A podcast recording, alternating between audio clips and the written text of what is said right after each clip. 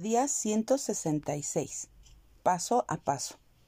Los pasos de los buenos son guiados por el Señor. Él se deleita en cada paso que dan. Salmos 37, 23. Habrá momentos en nuestro caminar con Jesús en que nos mostrará solamente el siguiente paso en lugar de revelarnos el plan completo.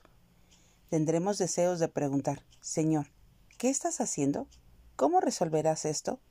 Pero así es como el Señor actúa nos da suficiente luz a fin de llevarnos al siguiente punto de nuestra ruta.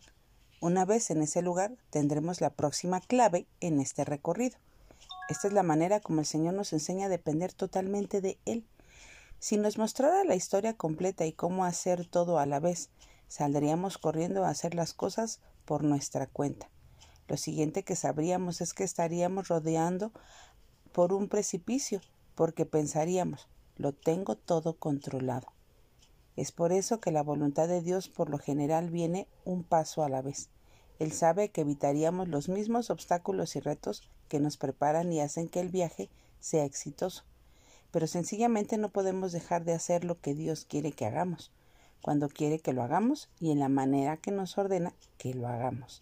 Este es el camino más seguro hacia el éxito. Así que hoy pidámosle en oración al Señor que Él nos enseñe a depender siempre de Él y confiar paso a paso durante este camino.